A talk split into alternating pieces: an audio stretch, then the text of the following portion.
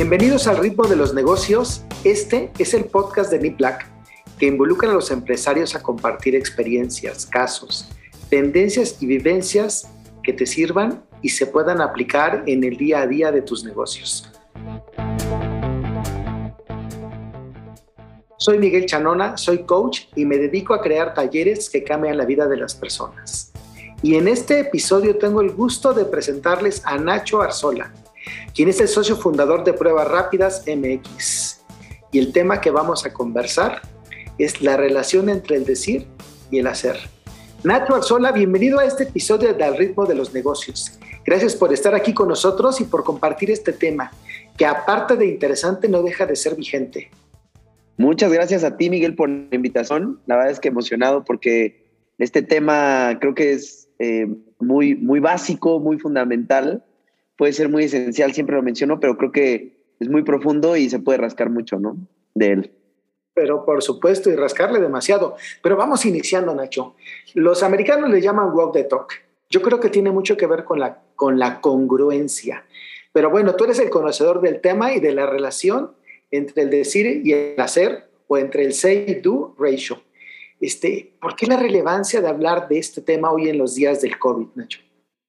Fíjate que este, este tema lo decidí como explorarlo más en este último año de pandemia porque me empecé a dar cuenta que de repente tienes pláticas con, con mucha gente, digo, en el tema empresarial, y, y, de repente, pues el clásico de que quedas en algo, ¿no? Del, luego nos ponemos de acuerdo, eh, luego lo hacemos, estaría buenísimo hacer esto, o salen las grandes ideas, ¿no? Así, así les empecé a llamar yo, eh, con, con, muchos amigos conocidos que, que de repente salen grandes ideas, pasa el tiempo, pasan los meses, pasan los años y esas grandes ideas pues se quedaron en eso, en solamente grandes ideas.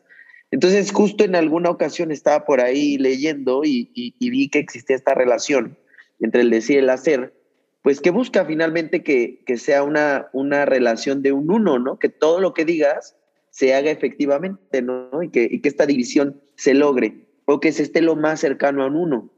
Em, y todo pues con, con, con, el objetivo de, pues empiezas a crear confianza, ¿no? O sea, la, la, gran finalidad de esto es que toda tu confianza, toda la confianza que puedes hacer, y no solamente en el ámbito empresarial o profesional, sino en el ámbito, en, tu ámbito personal, de familia, de amor, de lo que quieras, eh, pues mientras más cumples lo que dices, empiezas a tener mayor confiabilidad y esto a la larga también te crea una reputación, ¿no? Entonces, por eso me, me gustó y me apasionó como mucho este tema.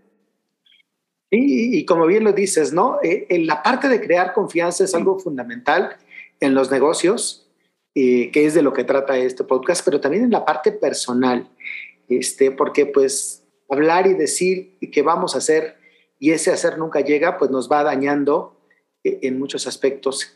Y hoy que vivimos quizá un poco separados y que no nos vemos tanto, pues toca o se torna importante el compromiso que hacemos con las personas, porque pues detrás de ese compromiso, por ejemplo, están tus clientes.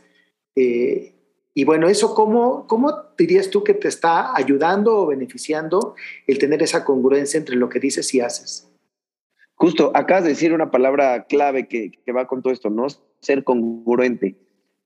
Eh, pues mira, adentrándonos más como en el tema profesional, pues evidentemente entre, entre más alto es tu, tu relación, entre más alta es tu relación entre lo que dices y lo que haces, eh, pues evidentemente lo primero es que va a haber una muy buena atracción de clientes, ¿no? Porque empiezan las recomendaciones, las calificaciones. Eh, ahorita me presentabas eh, como fundador de, la, de la empresa de pruebas rápidas MX pero también en paralelo soy asesor de seguros. Entonces, eso también tiene muchísimo que ver, ¿no? Cuando, cuando empiezas a atender de manera correcta y a dar servicio a cada uno de los clientes que se te van acercando, pues eres un imán, ¿no? Tal cual, de clientes. Y para los que, en mi caso, que es un servicio, pero para las personas que empiezan a tener también, que más bien que venden algún producto eh, y tienen proveedores, pues también para tus proveedores, ¿no? Este, empieza a ser confiable y empieza a haber una relación mucho más estrecha de negocio. eh, tus calificaciones, que podemos llamarla ahora sí como tipo Uber o cualquiera de estos servicios, pues, pues tus estrellitas siempre van en, en cinco, ¿no? Y creo que nos puede pasar a muchos, eh, si alguna vez has, utilizado la plataforma de Uber, pues puedes ver las calificaciones de los, de los choferes, ¿no? Que, que, que, pides y puedes ver, y que cuando salen con cinco estrellitas o, o eh, perdón, no tienen calificación de 10, cuando salen arriba de 9.5, ¿no? Te da como mayor confianza a alguien que sale con un 7, un 8, ¿no? Y creo que es hasta raro verlo, pero sí, sí te crea esta confianza. Y finalmente, lo más importante para todo empresario, pues son las ventas, ¿no? Entonces, mientras más confiables somos, creamos evidentemente mucho más, evidentemente mucho más confianza, tenemos más prospectos y pues eso se traduce también en más ventas. Sí, claro, y, lo que comentas, ¿no? La, la, el generar los lazos o generar relaciones a largo plazo, porque de eso se trata la confianza de que no se haga una venta de una sola vez, sino sea una venta y un proceso continuado. Y hablas tú de algo que a mí me llama la atención cuando hablamos de confianza y de la congruencia, porque en los dos negocios que mencionas son básicos. Si tus pruebas fallan, pues la gente pierde la confianza, no importa cuánto le metas de marketing. Y en los seguros, si, si no se cumple ese compromiso que se hace en un bien que no es tangible, porque es una promesa, un seguro, pues también la confianza es un bien súper importante lo que se está generando ahí y que es el fundamento de las ventas, Nacho, el generador de confianza. Correcto. Y de hecho, hay algo bien interesante en, este tema, digo, ya profundizando un poco más, ¿no? Eh, como un gran tip que hay para poder tener este, esta relación eh, alta o lo más cercano a uno es antes de decir algo, vas a hacer, eh, la recomendación es detente, ¿no? Y pregúntate si realmente puedes ponerle toda la intención y compromiso a eso que estás diciendo.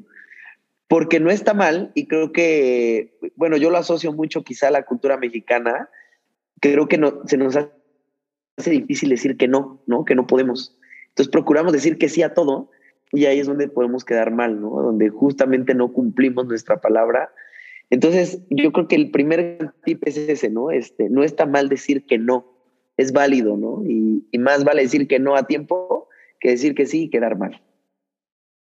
Sí, y perder lo más valioso que es la confianza que los otros depositan en nosotros. La importancia, creo que se podría ser un tema de, de, otro podcast, la importancia de saber decir que no a tiempo, ¿eh? Correcto. este tema a mí se me hace interesante y podríamos quedarnos aquí platicando un buen rato. Pero bueno, pues no tenemos demasiado tiempo aquí en el ritmo de los negocios porque esto es súper dinámico. Yo la verdad es que quiero agradecerte por esto que nos compartes hoy, por estar aquí con nosotros, acompañándonos en el ritmo de los negocios. Pero ¿con qué reflexión nos quisieras dejar el día de hoy sobre este tema?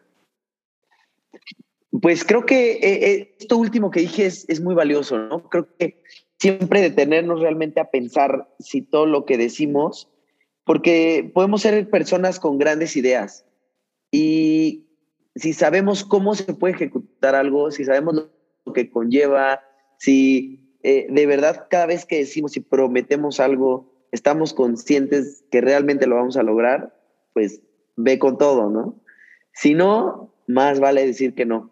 Creo que esa sería la reflexión que, con la que me quedo. Me encanta tu reflexión, porque el intentar presupone fallar. o vas o no vas. La verdad es que comparto contigo mucho esa reflexión. Y bueno, Nacho, pues como ya es costumbre aquí en el ritmo de los negocios, pues siempre todos nuestros invitados nos dejan una canción que nos puede reflexionar acerca del tema que acabamos de conversar o nos habla un poco de ti. ¿Con qué tema nos quisieras dejar? Mira, hay una canción que me gusta mucho que se llama Blue, como el color azul, que es de Jorge Drexler. Eh, es es una canción muy tranquila y la, verdad es que es, una canción que me encanta. Cada vez que la escucho es, reflexiva. Habla sobre, eh, pues realmente sobre lo pequeños que somos, ¿no? Eh, en, realidad, eh, en comparación a todo el universo, ¿no? Y, me gusta mucho, pues habla mucho sobre la igualdad, habla mucho sobre, sobre lo que realmente somos, ¿no? Y la esencia que realmente deberíamos de estar eh, más atentos, ¿no? Creo que esa canción, espero la escuchen, espero les la letra, me encanta. Y bueno, con esa, con esa me quedo. Perfecto, pues será una rola más para nuestro playlist que seguro escucharemos. Pues Nacho, muchísimas gracias. Hoy tuvimos el gusto de tener a Nacho Arzola, socio fundador de Pruebas Rápidas. Gracias por compartir con nosotros tu experiencia. Yo soy Miguel Chanona, coach ejecutivo, y esto es Al ritmo de los negocios y nos escuchamos en el próximo episodio.